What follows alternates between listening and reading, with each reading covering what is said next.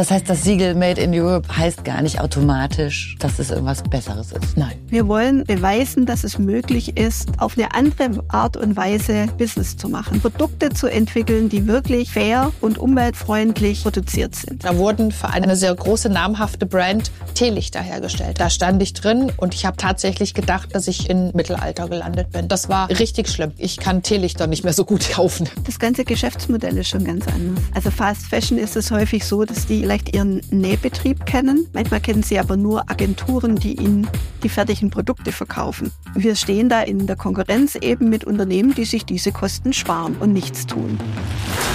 Inside Outdoor. Der VD-Podcast ohne Blabla.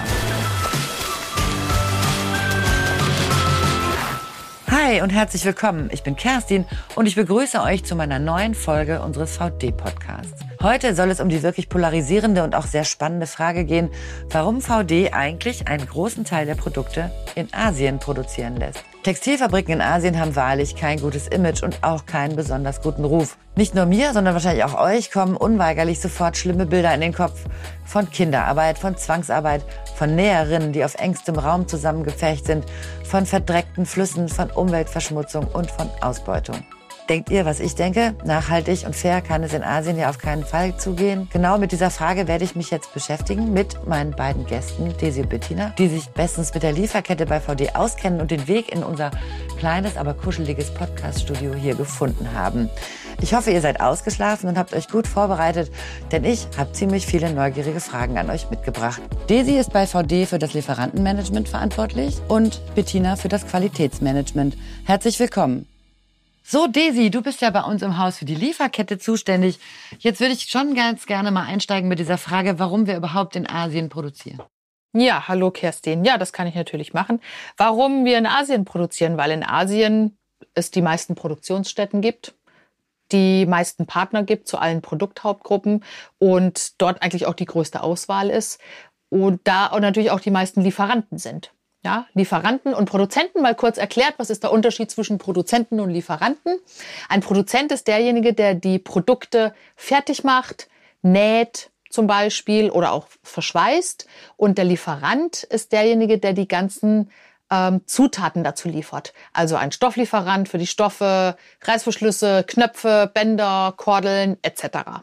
Und diese gesamten Lieferketten sind nun mal in Asien ansässig und Deshalb sind wir da drin. Aber wir hatten doch früher auch in Europa eine große äh, Textilindustrie. Also auch in Deutschland gab es ganz viel Textilindustrie. Warum sind wir gewandert? Also warum ist diese ganze Industrie weggewandert? Ja, das hat schon in den 80er Jahren eigentlich angefangen. Es waren die Rahmenbedingungen. Schon damals Fachkräftemangel, an, der sich angebahnt hat, steigende Produktionskosten, steigende Rohstoffkosten und so ist eine Industrie nach der anderen eigentlich immer mehr nach Asien abgewandert. Auch die Chemieindustrie, was ja viele Ausgangsstoffe für unsere Zutaten und, und Hilfsmittel sind, sind alle nach Asien abgewandert. Dann ist die Textilindustrie so langsam abgewandert. Und dann natürlich auch die, die Nähbetriebe. Und heute ähm, hat in Europa noch kleinere textile Ketten, die sich aber sehr spezialisiert haben, dann entweder auf äh, zum Beispiel so Radtrikots oder dann auf ähm, ja, Gewebe, die eher so im Automobilbereich eingesetzt werden. So dieser Massentextilindustrie ist eigentlich alles nach Asien abgewandert. Das heißt, also wir könnten aber gar nicht mehr in Deutschland produzieren, wirklich, oder doch? Naja, nicht von heute auf morgen. Und nur mit viel, viel, ja, Aufwand es macht wenig Sinn, also in Deutschland zu produzieren. Es fängt, fangen wir mal in unsere Lieferkette und gehen dann immer tiefer. Also wenn ich jetzt die Nähbetriebe anschaue, wir haben hier einen akuten Fachkräftemangel. Wir haben nicht mehr diese Kapazitäten, so viele Näherinnen, Schneiderinnen äh, in, in Deutschland, dass wir alle unsere, unsere Kapazitäten hier in Deutschland äh, machen könnten. Auch in Europa ist es zu knapp. Wir haben ja hier am Standort in, in, in Obereisenbach eine Manufaktur und wir haben schon hier für unsere Produktion unserer Radtaschen große Probleme, überhaupt äh, Fachkräfte zu bekommen. Das nächste kommt, das Know-how, das Fertigungs-Know-how müsste ganz neu wieder aufgebaut werden. Wir haben noch kleinere Textil- äh, Produktion in Deutschland. Das sind aber sehr einfache Styles. Also da werden T-Shirts genäht oder Poloshirts, aber keine drei Lagen Regenjacken zum Beispiel. Also auch das ganze Know-how, das technische Know-how ist leider inzwischen in Deutschland nicht mehr vorhanden. Das heißt, wir müssten mit Ausbildungen anfangen, wir müssten die ganzen Kapazitäten hier aufbauen. Dann hätten wir vielleicht mal irgendwann Nähbetriebe. Jetzt kommt aber der nächste Schritt, das sind die ganzen Zutaten. Materialien, Reißverschlüsse. Die kommen heute alle irgendwo aus Asien. Die werden in Asien produziert, aus diversesten Gründen. Und wenn wir, ihr müsst euch das vorstellen, heute transportieren wir das fertige Produkt einmal nach Deutschland. Das hat einen CO2-Fußabdruck durch diesen Transport. Wir transportieren aber über Schiff, also wir fliegen so gut wie keine Ware, das sind nur wirkliche Ausnahmen. Ähm, das kommt mit dem Schiff. Das heißt, wir haben da auf einem Transportweg Tausende von Produkten, die mit hierher kommen. Wenn wir jetzt hier in Deutschland produzieren würden, müssten wir alle Einzelmaterialien von Asien nach Deutschland transportieren lassen. Der CO2-Fußabdruck wäre immens höher.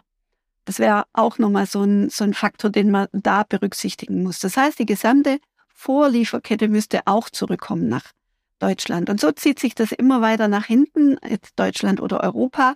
Und das macht es so komplex. Und deswegen ist es so schwierig, in Deutschland zu produzieren. Aber es wird ja auch gewandert, wahrscheinlich wegen der Lohnkosten, oder? Weil äh, sagen ja auch immer alles äh, hier zu teuer, wir haben keine Fachkräfte. Wer entscheidet denn, wohin gewandert wird?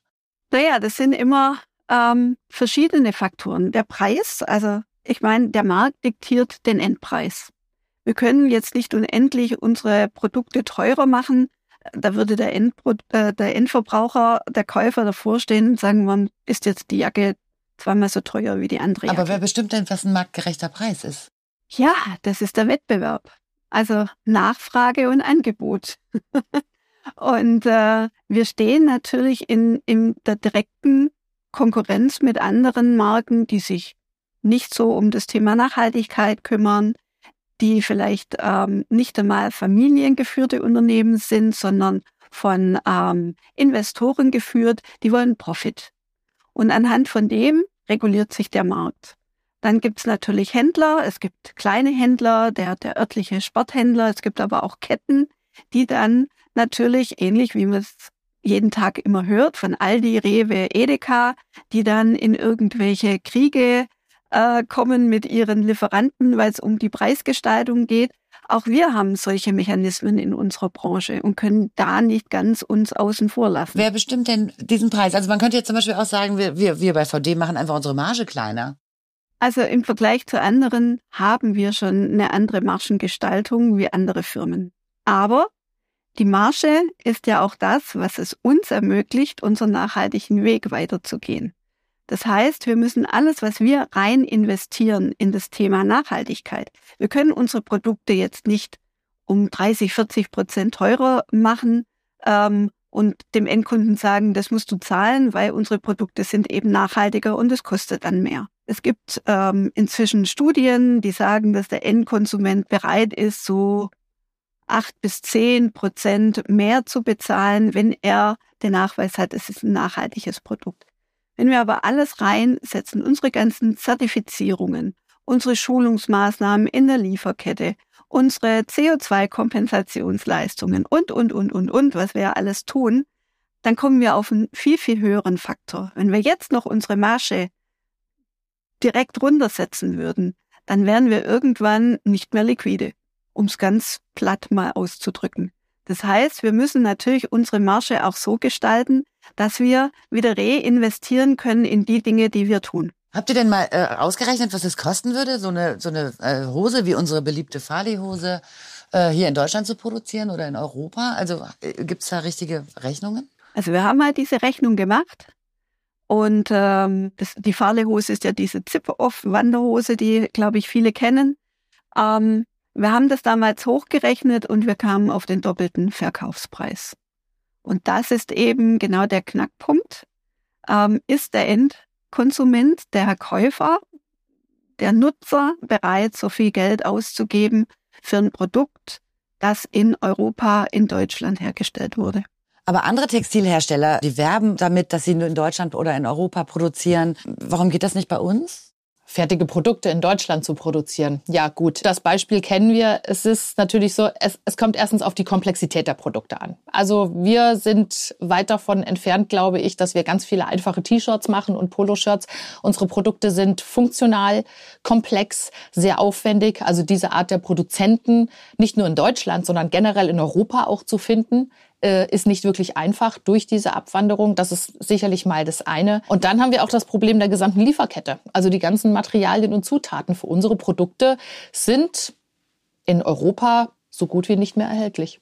Das heißt, in Asien. Ein, ein einfaches T-Shirt, das kann man schon in Deutschland produzieren, so ein Baumwoll-T-Shirt. Aber die Baumwolle muss ja auch irgendwo herkommen. Oder? Ja, die Baumwolle muss auch irgendwo herkommen. Das Baumwollmaterial muss auch irgendwo gemacht werden und das Material muss auch nach Deutschland kommen. Und dann kann ich das äh, T-Shirt durchaus hier nähen und direkt auch in meinem eigenen Laden vertreiben. Das ist richtig. Diese Idee, man würde doch die Produktion nach Europa verlagern. Welche Folgen hätte das denn? Ist das überhaupt eine realistische Idee? Nein, das ist keine realistische Idee. Also das ist ja jetzt in der Corona-Situation ganz stark ähm, dieses Nearshoring entstanden, dass man also sagt, okay, jetzt sind die Lieferzeiten aus Asien plötzlich ganz furchtbar lang geworden, Logistikgründe etc. Und jetzt muss man alles wieder hierher holen. Und also wir schauen uns das Thema Europaproduktion eigentlich permanent an. Wir sind ja wirklich immer dabei, unsere Lieferkette wirklich auf, Gegeben, auf die Gegebenheiten anzupassen. Und Europa ist natürlich immer im Fokus, zu schauen, was können wir in Europa machen. Wir haben gute Produzenten in Europa und wir fertigen auch Produkte in Europa. Es gibt natürlich Stofflieferanten hier in Europa, vor allem für T-Shirts und für Fliese und äh, äh sonstige Sachen, also weniger komplexe Sachen. Und die Teile machen wir auch in Europa, aber nur weil die Lieferkette hier ist. Und ist denn diese Idee richtig, dass alle Produktionsstätten in Europa total super sind? Oder wie ist äh, Na, das ist, äh, das ist leider nicht der Fall, weil wir sprechen vom Kosovo, Albanien, Serbien, Mazedonien. Und die Arbeitsbedingungen in den Ländern sind durchaus kritisch. Also wir haben bei diesen Ländern auch Länder dabei, die nach der Beurteilung der Weltbank klassische Entwicklungsländer sind, mitten in Europa. Und da kämpfen wir mit ganz anderen Herausforderungen. Das heißt, das Siegel Made in Europe heißt gar nicht automatisch, dass es irgendwas Besseres ist. Nein. Man muss eigentlich, egal wo man produziert, eine Risikobetrachtung machen, ja.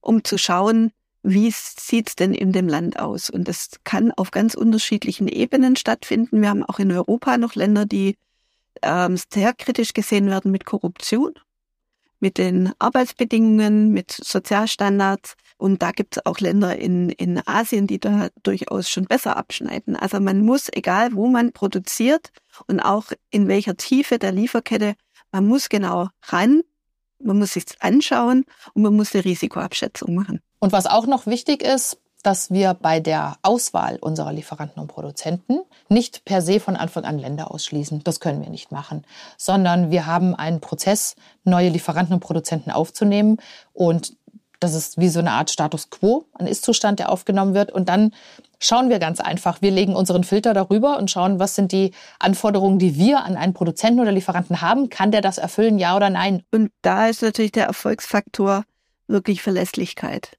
Also man kennt das ja von der Fast Fashion oder von anderen Bereichen.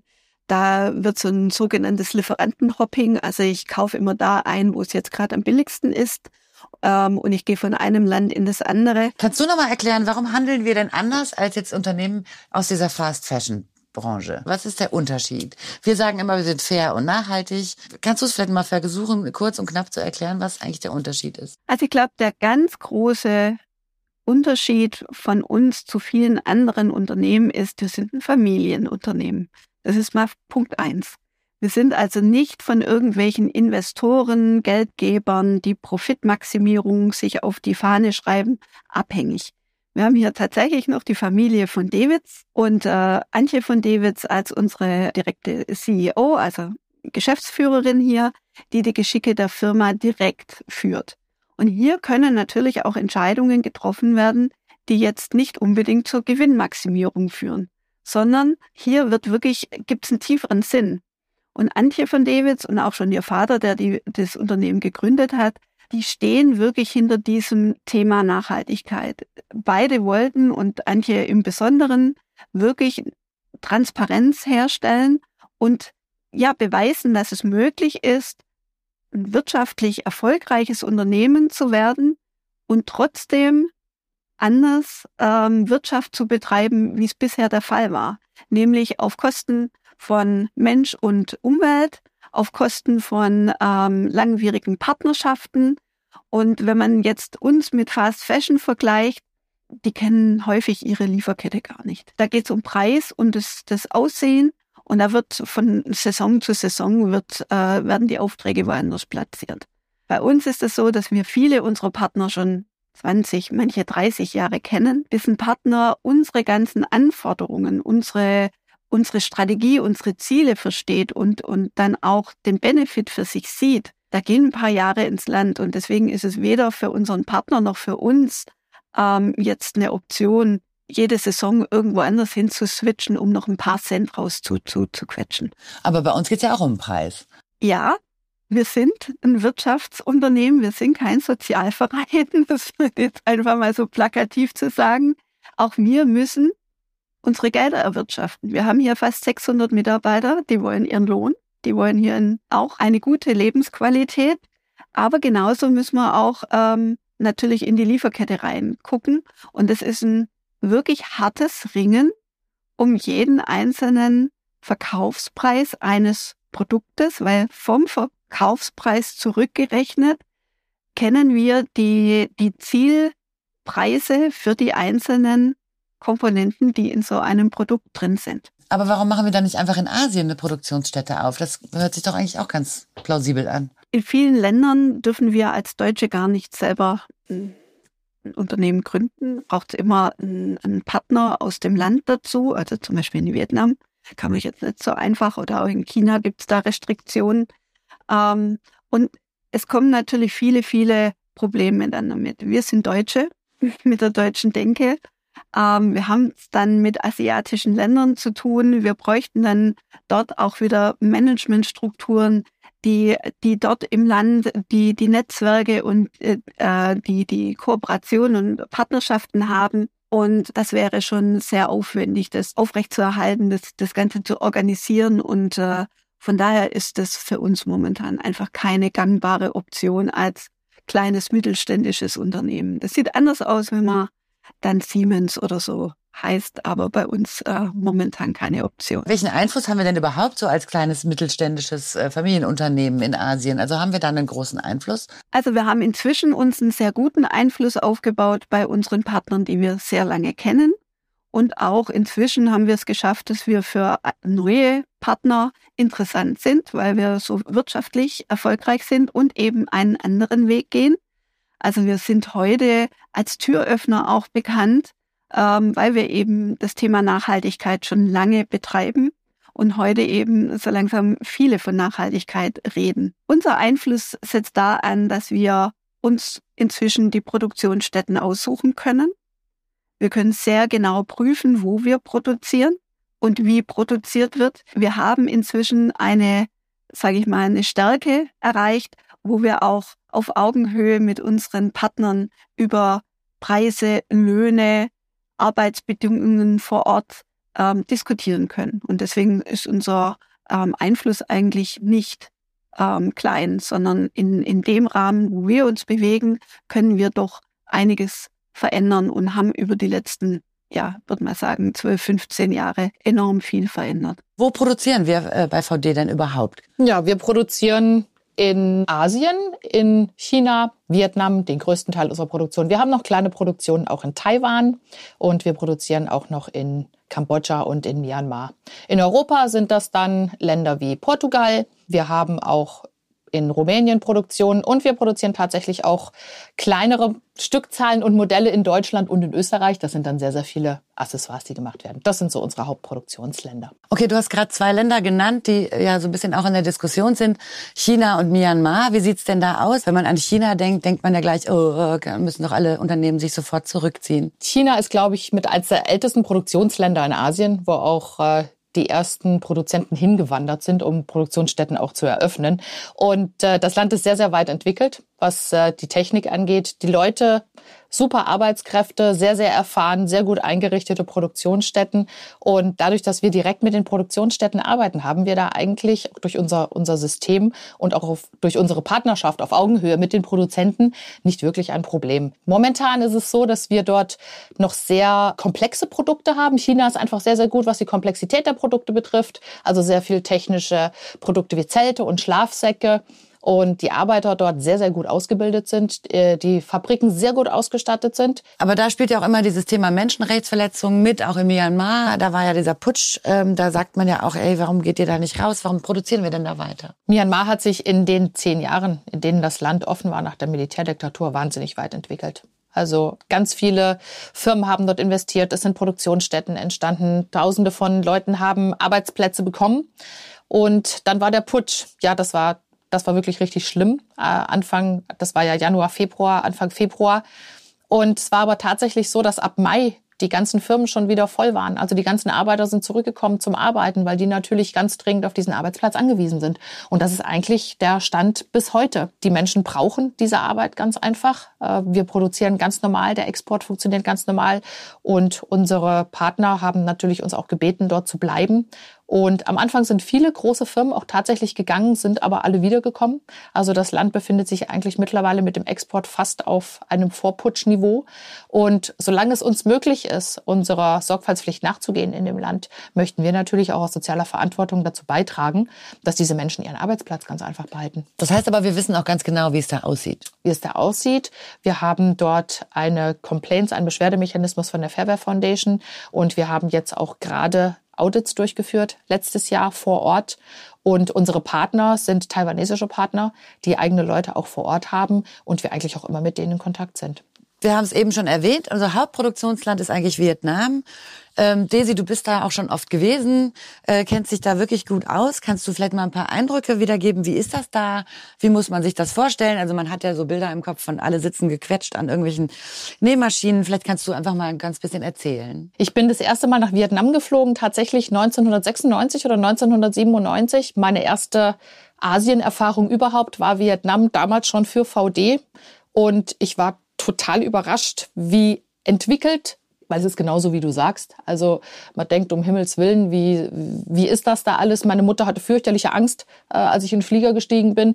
Dann bist du dort unten vor Ort und siehst tatsächlich, dass es dort äh, Betriebe gibt, die einen wahnsinnig guten Standard haben. Also richtig gut eingerichtet. Ich meine, wir sind heute fast 30 Jahre später. Äh, die Produktionsstätten haben den höchsten Standard, äh, haben Zertifizierungen, sind zum Teil automatisiert ähm, hoch ausgebildetes Personal, Arbeitskräfte. Und wie sieht es da aus in so einer Fabrik? Ähm, große Nähsäle, gut klimatisiert, viele Arbeiter drin. Es kommt immer so ein bisschen drauf an, wie groß die Fabrik ist. Wir haben einen Produzenten, das sind relativ wenige Mitarbeiter, vielleicht nur 800, 900. Da geht es eher familiär zu. Kleine Nähsäle, äh, eine Kantine, dabei, wo sie zusammen essen. Draußen gibt es meistens entweder einen Fußballplatz oder einen Basketballplatz. Die Vietnamesen spielen sehr, sehr kennen. Sind sehr Fußballbegeistert und sehr Basketball begeistert. Das wird auch gemacht. Es gibt auch so Dinge, die für uns ganz, ähm, ja, auch ex exotischer sind. Also es gibt viele Fabriken, wo es dann eine Reparaturwerkstatt für die ähm, Motorroller gibt, ah, okay, für die cool. äh, Transportmittel. Ähm, immer mehr sieht man äh, Firmen, die in Kindergärten investieren, betriebseigene Kindergärten, um die Kinderbetreuung zu organisieren. Also da hat sich in den letzten Jahren sehr viel getan. Man hat ja im Kopf eigentlich, dass es eben ganz schrecklich da überall ist. Also wir haben diese Bilder von Rana Plaza, äh, von diesen Katastrophen. Und wenn du jetzt einfach erzählst, dass es bei unseren Produktionsstätten so so gut, dann kann man aber auch gleichzeitig schon sagen, dass es aber auch noch Produktionsstätten gibt, wo es eben nicht gut ist, oder? Und da, woran liegt es? Ja, die gibt es. Das ist ganz sicher so. Und im Grunde genommen ist unsere Auffassung eher die, es kommt auf den Partner an, mit dem man arbeitet. Das ist äh, das ist ganz sicher so. Also es gibt in augenscheinlich hochentwickelten Ländern Produzenten, äh, wo eben die Arbeitsbedingungen nicht gut sind. Und es gibt in Dritte Weltländern, weil wir bewegen uns viel in Dritte Weltländern, das ist einfach so, sind die Arbeitsbedingungen in vielen Produktionsstätten einfach gut. Und es ist der Preis ist einfach heiß. Wenn ich einfach mit einem Massenprodukt komme und das in hoher Stückzahl herstellen möchte und es geht um jeden Cent, darin, den ich verhandeln muss, dann muss ich als Produzent einfach schauen, wo ich dieses Geld irgendwo wieder einsparen kann. Und das ist leider traurige Realität. Die gibt es noch. Das wird besser, weil das Bewusstsein besser wird, auch von Endkundenseite, Gott sei Dank, aber die gibt es immer noch. Und wie sieht das dann aus? Du hast ja schon auch viel gesehen, oder? Ja, ich habe schon viel gesehen. Das ist äh, das ist schon sehr, sehr bedrückend, muss ich ganz ehrlich sagen. Also dann ist die Beleuchtung nicht richtig, dann werden keine Tageslichtlampen genommen für die Arbeitenden näher an den Maschinen, ähm, dann ist es zu dunkel, dann äh, steht das Wasser, dann funktionieren die Rolltore nicht richtig, ähm, dann läuft auch mal das ein oder andere Tierchen durch die Näherei, dann sind die Stromkabel nicht richtig gesichert. Das sind ganz viele so, so, so Kleinigkeiten, die aber extrem sicherheitsrelevant sind, wo man einfach sieht, Mensch, das wäre für uns natürlich, wir gehen dann her und sagen, Mensch, das wäre doch ganz einfach zu machen. Aber für die ist es einfach, für den Produzenten ist es einfach Geld, was investiert werden muss, um das sicherzustellen. Und wie suchen wir dann aus? Also wenn wir jetzt so sehen, da ist irgendwie nicht in Ordnung, was machen wir dann? Wir haben einen ziemlich aufwendigen, einen sogenannten Onboarding-Prozess. Also wir brauchen relativ lang, um zu schauen, arbeiten wir mit einem Partner zusammen oder nicht. Und das geht ganz am Anfang erstmal in ein Gespräch mit dem Produzenten, um mal zu hören, Mensch, könnten wir überhaupt zusammenkommen? Wie ist deine Ausrichtung? Wie ist deine Strategie? In, wo bist du? In welchen Ländern? Wie stellst du dir eine Zusammenarbeit mit einem Kunden vor? Das gleichen wir erstmal ab. Wir erklären dann auch viel, wie wir arbeiten, ähm, wie wir einteilen, unser Qualitätssetting. Wenn das mal soweit stimmt, dann kommt der nächste Schritt, dass wir sagen, wir müssen mal schauen, wie dein Preisgefüge ist. Dann schicken wir Teile und machen erstmal ein, eine sogenannte Preisquotation, nennt man das, um zu schauen, Mensch, passen wir vom Preis her zusammen, weil er hat eine Kalkulation und wir haben eine Kalkulation und das muss stimmen. Wenn das dann stimmt, dann ist es so, dass wir uns die Produktionsstätte anschauen. Und im Vorfeld, bevor wir uns die Produktionsstätte anschauen, fragen wir aber schon mal nach, hast du schon Audits gehabt zum Thema Arbeits Sicherheit oder Social Compliance, Sozialstandards? Hast du schon Umweltaudits gehabt? Und in den meisten Fällen haben die Produzenten das schon gehabt. Weil, wie gesagt, die Produzenten, mit denen wir zusammenarbeiten, so viele gibt es da, gibt es da ganz einfach nicht.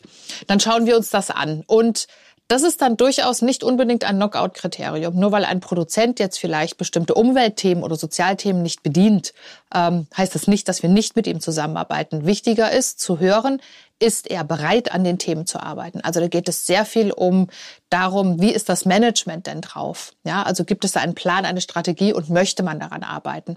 Und dann schauen wir uns die Produktionsstätte an. Und zu der Produktionsstätte selber haben wir schon unsere eigene Vorgehensweise. Und da schauen wir uns natürlich den, wir, den Produktdurchfluss an, also von dem Zeitpunkt an, wo die Materialien und Zutaten reinkommen, durch die ganzen Produktionsschritte, inklusive der Qualitätssicherung, bis es rausgeht. Und zudem fragen wir aber auch ein paar ähm, umweltrelevante Sachen an. Also wir gucken uns die ganzen, beim Rundgang schaust du dir die Feuerlöscher an, die Exit-Türen. Also das, das macht man da.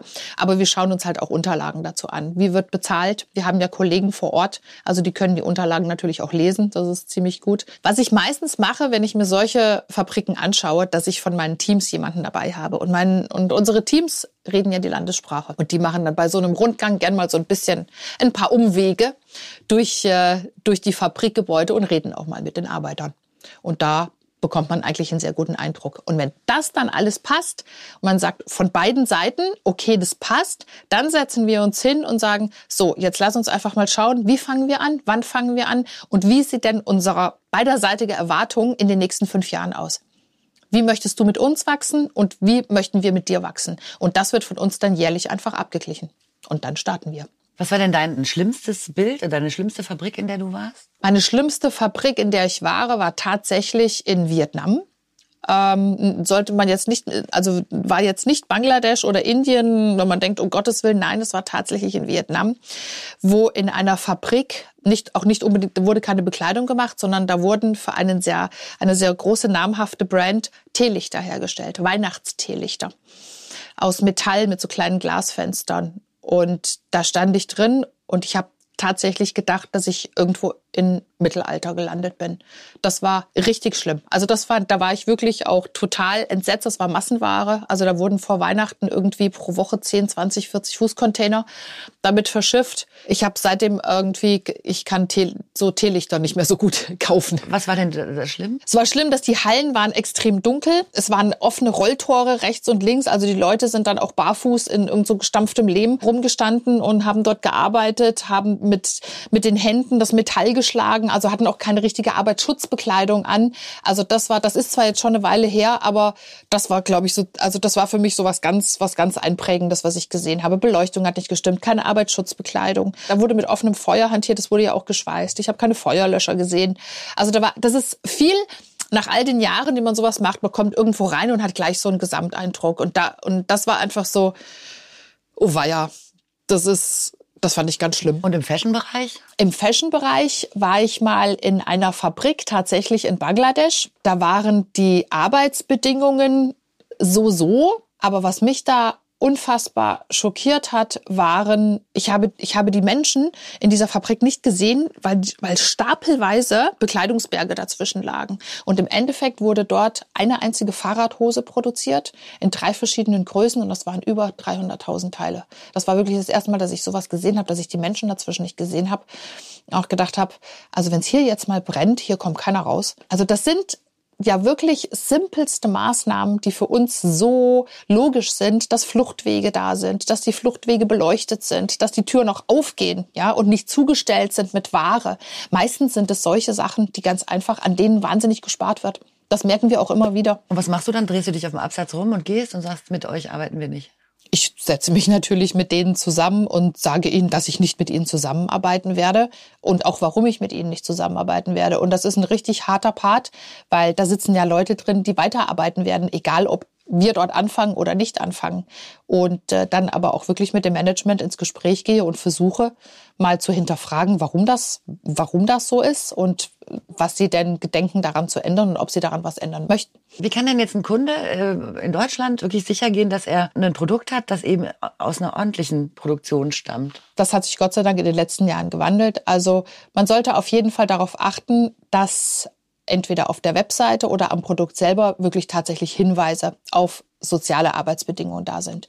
Das kann die Fairware Foundation sein, das ist es bei uns, das ist ja eine unabhängige Organisation, die das für uns prüft und es gibt auch noch andere unabhängige Organisationen. Ja, es gibt viele Marken, die haben ihre eigenen sozialen Standards, die sich natürlich an den ILO-Kernkonventionen äh, orientieren, aber die machen ihre eigenen Audits. Und das erscheint ja nirgendwo. Ja?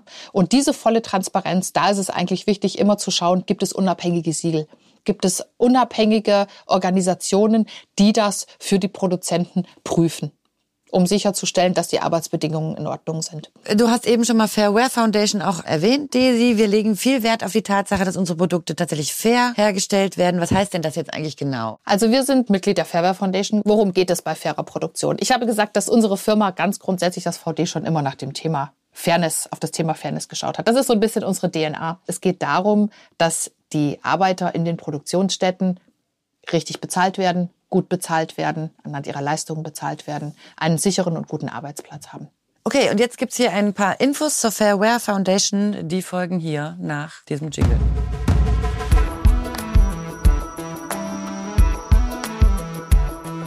Die Fairware Foundation ist eine unabhängige Organisation. Sie verfolgt das Ziel, die Arbeitsbedingungen in der Textilindustrie weltweit zu verbessern. Die Fairware zählt zu den anerkanntesten und strengsten Standards im Bereich soziale Verantwortung, mit dem Ziel, gute Bedingungen in den Lieferketten zu schaffen. Die Grundprinzipien von Fairware lauten keine Zwangsarbeit, Chancengleichheit, Nein zu Kinderarbeit, Mitspracherecht, faire Löhne, Arbeitszeiten, Arbeitssicherheit und Gesundheitsschutz sowie ordnungsgemäße Beschäftigung. Alle Partner, also die Produktionsbetriebe und die Mitgliedsunternehmen, verpflichten sich vertraglich, die strengen Vorgaben der Fairware einzuhalten und bei Verbesserungen mitzuwirken. Mit Audits wird kontrolliert, ob die Betriebe sich an diese Prinzipien halten. Das bedeutet, dass Fairware die Betriebe besucht und sie umfassend prüft. Ein Audit umfasst Folgendes. eine Begehung der gesamten Produktionsstätte, Prüfung der relevanten Dokumente und Interviews mit ArbeiterInnen und dem Management. Fairware ermöglicht den ArbeiterInnen außerdem, anonym Beschwerden einzureichen. Nach jedem Audit vereinbart Fairware mit allen Beteiligten einen verbindlichen Korrekturmaßnahmenplan. VD ist seit 2010 Mitglied bei Fairware. Seit 2015 erreicht VD den höchsten Status, den sogenannten Leader-Status. So, ich glaube, es ist ganz gut, jetzt nochmal kurz zusammenzufassen, was wir bis hierhin alles gehört haben. Das war ja schon ziemlich viel. Also zum einen haben wir, äh, glaube ich, gelernt, dass die Produktion in Asien als Schlagwort überhaupt nichts Schlechtes bedeutet und dass auch das Siegel Made in Europe nicht besonders aussagekräftig ist. Wir haben gehört, dass Lieferanten und Produzenten für die komplexen Produkte für die Outdoor-Industrie zum aller, allergrößten Teil eben heute in Asien sitzen und dass VD eben auch deswegen seine Produkte dort produzieren lässt. Unter anderem aber auch, weil die Preise sonst nicht mehr wettbewerbsfähig wären. Wer tatsächlich in Deutschland oder Europa produzieren wollte, in einem großen Stile, der müsste dafür sorgen, dass hier Fachkräfte wieder ausgebildet werden, als auch die Materialien aus Asien wieder nach äh, Europa holen. Und das wäre im Endeffekt eine Milchmädchenrechnung. Spannend fand ich natürlich auch zu hören, dass es solche und solche Textilfabriken immer noch gibt. Natürlich auch wirklich schlimme Beispiele. Aber VD schaut ganz genau hin, wo produziert wird und lässt sich eben von der Fairware Foundation unabhängig überprüfen, damit nachhaltig und fair produziert werden kann. Wir reden immer davon, dass wir ähm, gewährleisten können, dass unsere Produktionsstätten gute Arbeitsbedingungen und faire Löhne ihren Arbeitern zukommen lassen. Ähm, was bedeutet das denn genau? Also haben die so Standards wie bei uns in Europa? Also wie, wie sieht das genau aus? Es gibt in allen Ländern, auch in den europäischen Ländern, Mindestlöhne. Die werden von der Regierung festgesetzt, festgelegt. Diese Löhne sind sehr gering. Das ist, das ist einfach so. Das ist auch in Europa so, das ist in Asien genauso. Aber die Produzenten zahlen alle wesentlich mehr als diesen Mindestlohn. Da kommen ganz viele Boni noch dazu, äh, Überstundenausgleich kommt dazu, etc. Also das ist einfach äh, relativ weit weg von dem Mindestlohn und das ist auf jeden Fall gewährleistet. Und das wird verifiziert relativ häufig durch die Fairware Foundation. Wir machen aber auch unsere eigenen Erhebungen. Ähm, einmal im Jahr, wenn keine Audits stattfinden, dass wir, das, da, dass wir uns das genau anschauen. Und es hat sich allerdings auch ein bisschen geändert in den ganzen Jahren, weil die Arbeiter natürlich sehr, sehr viel selbstbewusster geworden sind also ihre Rechte auch kennen und natürlich auch das ganze Thema in den Produktionsländern Social Media Einzug gehalten hat. Also es ist ja alles sehr viel offener, sehr viel transparenter und sehr viel schneller geworden. Also die Arbeiter kennen auch ihre Rechte und wir möchten das ja auch. Wir möchten ja, dass es ein Dialog auf Augenhöhe auch ist. Und von daher sind diese Löhne den Ländern auf jeden Fall angemessen, werden die Leute bezahlt. Wir haben schon immer chinesische und vietnamesische Mitarbeiter gehabt. Also wir haben keine Expats gehabt, die in den Ländern leben, weil wir gesagt haben, nee, also es gibt sehr gut ausgebildetes Personal da drüben und äh, wir möchten gerne mit Mitarbeitern vor Ort arbeiten. Dann sind wir Mitglied der Fairware Foundation geworden. Wir haben das Thema erst hier aufgearbeitet, um dann festzustellen, dass es sehr, sehr, sehr komplex ist und wir von hier eigentlich nicht unbedingt etwas ausrichten können, weil die Musik spielt in den Produktionsstätten. Und dann haben wir uns gedacht, okay, wir haben qualifizierte Mitarbeiter vor Ort, also verlagern wir das Thema vor Ort, da wo die Musik quasi spielt, haben unsere Mitarbeiter geschult, trainiert, von der Fairware Foundation als Auditoren ausbilden lassen und so hat sich das System eigentlich entwickelt, dass wir unsere Pläne, wir haben sogenannte Corrective Action Pläne, das sind nach den Audits, die gemacht werden, Maßnahmen, die mit der Produktionsstätte bearbeitet werden müssen. Und das machen viele unserer Mitarbeiter. Es ist die gleiche Kultur, es ist das gleiche Land, sie können die Sprache sprechen. Was bedeutet das jetzt konkret? Ich kann mir das jetzt gerade nicht so ganz vorstellen. Also wir müssen äh, im Rahmen unserer Mitgliedschaft oder mussten Audits machen. Das heißt, dass eine unabhängige Institution in die Fabrik geht und dort den Ist-Zustand aufnimmt. Und dann kommt ein, es wird Corrective Action Plan genannt. Es ist eine Art Maßnahmenkatalog heraus, wo festgestellt wird, okay, hier hat die Fabrik Verbesserungspotenzial. Und das haben wir dann, diese Umsetzung, das machen unsere Teams vor Ort, die dann in den Dialog gehen, in die Produktionsstätten, ähm, schauen, was kann gemacht werden, die Sprache sprechen, die Dokumente sich anschauen können. Wie sieht das in deinem Bereich aus? Ich meine, im Qualitätsbereich, äh, das machen die Mitarbeiter immer noch mit, die klassische Qualitätskontrolle. Aber wir haben auch schon seit etlichen Jahren ähm, einen Mitarbeiter in, in Taiwan, wo 80 Prozent unserer Materialien herkommen, der eben die ganzen umweltrelevanten Themen in der tieferen Lieferkette vorantreibt und äh, eben auch aus der Textilindustrie kommt und äh, unsere Tools und Standards, die wir verwenden, sehr gut kennt und da auch mit unserer Lieferkette eben in die Diskussion, in die Verbesserungsmaßnahmen reingeht. Da sprichst du jetzt nämlich genau ein Thema an, was vielleicht auch ganz vielen Menschen gar nicht bewusst äh, ist, dass in diesen Materialien auch ganz viel Chemie verwendet äh, wird oder wurde. Ähm, du, Bettina, bist sozusagen fürs Chemikalienmanagement bei uns zuständig.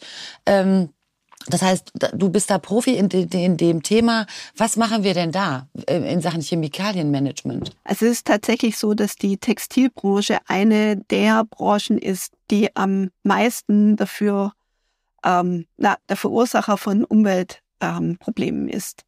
70 Prozent der Flüsse in China zum Beispiel gelten, äh, gelten inzwischen als vergiftet, als nicht mehr Trinkwasser geeignet. Und ähm, unsere Textilindustrie ist einfach die globale Industrie. Ähm, hoher Energieverbrauch, hoher Wasserverbrauch und eben ein hoher Einsatz von Chemikalien. Das sind Tausende von verschiedenen Chemikalien. Wie kann man sich das vorstellen? Ähm, Materialien müssen spinnfähig gemacht werden, also damit man einen Faden bekommt. Da braucht man schon Chemikalien. Dann beim Färben, beim Weben, aber auch in der Ausrüstung nachher. Jeder kennt das ja, man möchte einen Abperleffekt auf der Regenjacke, dass das Wasser abperlt. Das sind zusätzliche Ausrüstungen, Chemikalien, die auf die Oberfläche aufgebracht werden. Ähm, manche kennen aus der Fashion oder aus dem, aus dem Textilbereich bügelfreie Hemden. Wie bekomme ich Bügelfreiheit hin? Das ist auch wieder eine Chemikalie, die eingesetzt wird, um hier ähm, ja die Knitterfähigkeit des Materials zu verändern. Also wir haben da sehr, sehr viele Chemikalien, die eingesetzt werden und die eben zum großen Teil bedenklich sind oder sogar giftig und ähm, erbgutschädigend, krebserregend. Viele Chemikalien sind ähm, bioakkumulativ, nennt man das. Die reichern sich im Körper an oder auch in der Umwelt an, sind persistent, bauen sich also nicht mehr ab. Und diese Auswirkungen sind eben sichtbar in der Natur, in, in der Umwelt, aber auch zum Beispiel ähm, nachweisbar in, in unserem Blut. Und deswegen ist das Chemikalienmanagement für die Textilindustrie ein, ein sehr wichtiges Thema. Und bei VD schon auch sehr lange. VD ist 2001 damals Mitglied der Organisation Blue Sign geworden oder der Community, der Blue Sign Community. Wir sind Systempartner das heißt, wir haben uns eine Selbstverpflichtung auferlegt, unsere Lieferkette in die Richtung des Blue Sign Standards zu entwickeln. Ganz kurz den Blue Sign Standard erklärt. Im Prinzip ist es so eine Art Reinheitsgebot. Also ich sorge dafür, dass ich unbedenkliche Chemie am Anfang einsetze, gucke, dass ich zertifizierte, gut gemanagte Produktionsstätten habe, die ähm, sicherstellen, dass keine Chemikalien in den Boden, in die Luft, ins Wasser gelangen, die ne, ein gutes Abfallmanagement und Abwassermanagement haben. Und damit ist eigentlich auch sichergestellt, dass ich im fertigen Produkt für den Endverbraucher keine giftigen Stoffe drin habe. Das war 2001 haben wir das angefangen. 2016 haben wir dann uns noch weiter verpflichtet über das Greenpeace Detox Commitment, noch weitere Stoffgruppen aus unserer Lieferkette zu eliminieren, zu substituieren, durch weniger gefährliche, giftige Chemikalien zu ersetzen. Und das ist eigentlich ein, ein ständiger Prozess. Und wir gehen hier als VD weit über gesetzliche Vorgaben hinaus.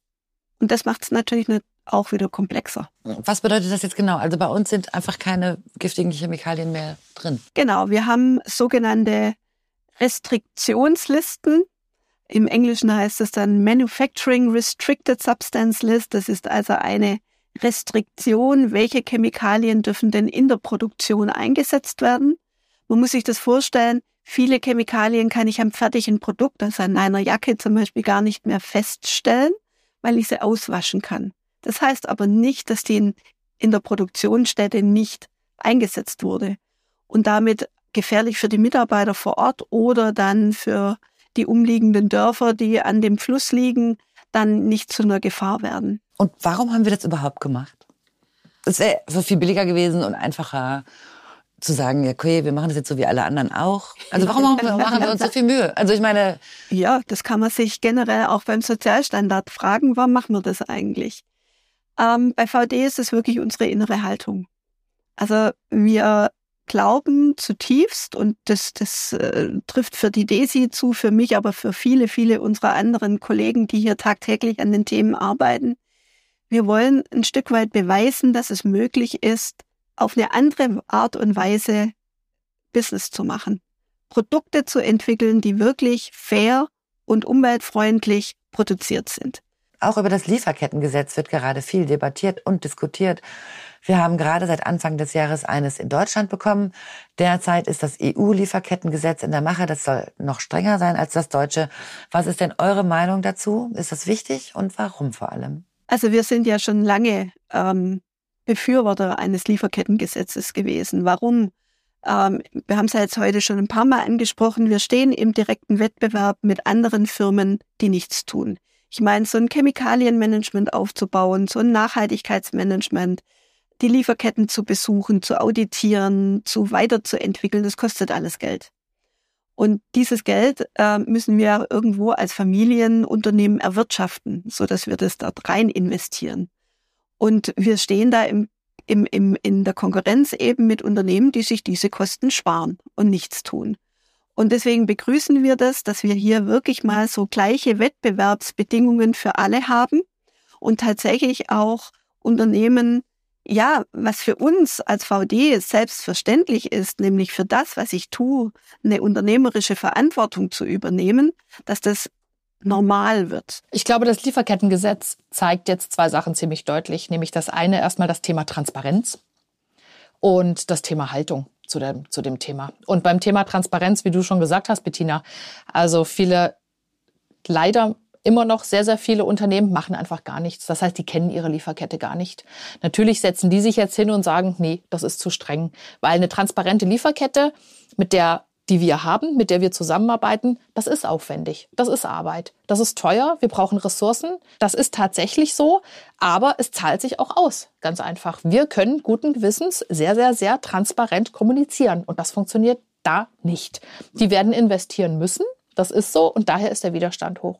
Das zweite ist das Thema Haltung. Es kommt immer darauf an, wie wichtig ist mir dann auch meine Lieferkette. Wir als VD haben schon immer Haltung gezeigt, wir zeigen Haltung und das ist natürlich auch eine Änderung einer Sichtweise eines Unternehmertums auf diese ganze Sache. Okay, vielen lieben Dank euch beiden für dieses lange, informative und wirklich spannende Gespräch. Ihr habt mir eben fast schon das Schlusswort vorweggenommen, ähm, aber ich bedanke mich für eure wirklich offenen Worte zu diesem doch sehr komplexen und heißen Thema. Ich glaube, es ist klar geworden, dass es eben keine schwarz-weiße Sicht auf das Thema Asienproduktion geben kann, sondern dass es immer darum geht, als Unternehmen auch Verantwortung zu übernehmen. Und wenn das gewährleistet ist, dann ist es eben auch möglich, in Asien fair und umweltfreundlich zu produzieren, so wie wir das bei VD tun. Wir haben gehört, dass es sich lohnt, genau da rein zu investieren. Und wir hoffen natürlich sehr, dass noch viel mehr Unternehmen sich dazu verpflichten. Was ich besonders spannend fand und jetzt auch wirklich auch für mich privat nochmal mitnehme, ist, dass auch wir als KundInnen genau hinschauen können und sollten, wenn wir einkaufen und uns eben auch darüber informieren sollten, wo und vor allem wie Produkte hergestellt werden. Ich danke euch allen herzlich, dass ihr da wart und ich hoffe, euch da draußen hat diese Folge gefallen.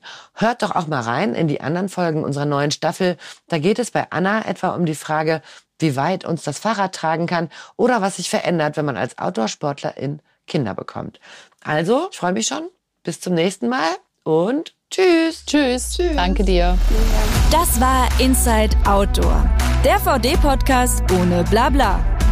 Wenn du keine neue Folge verpassen möchtest, abonniere diesen Podcast in deiner Podcast-App und hinterlasse uns eine Bewertung.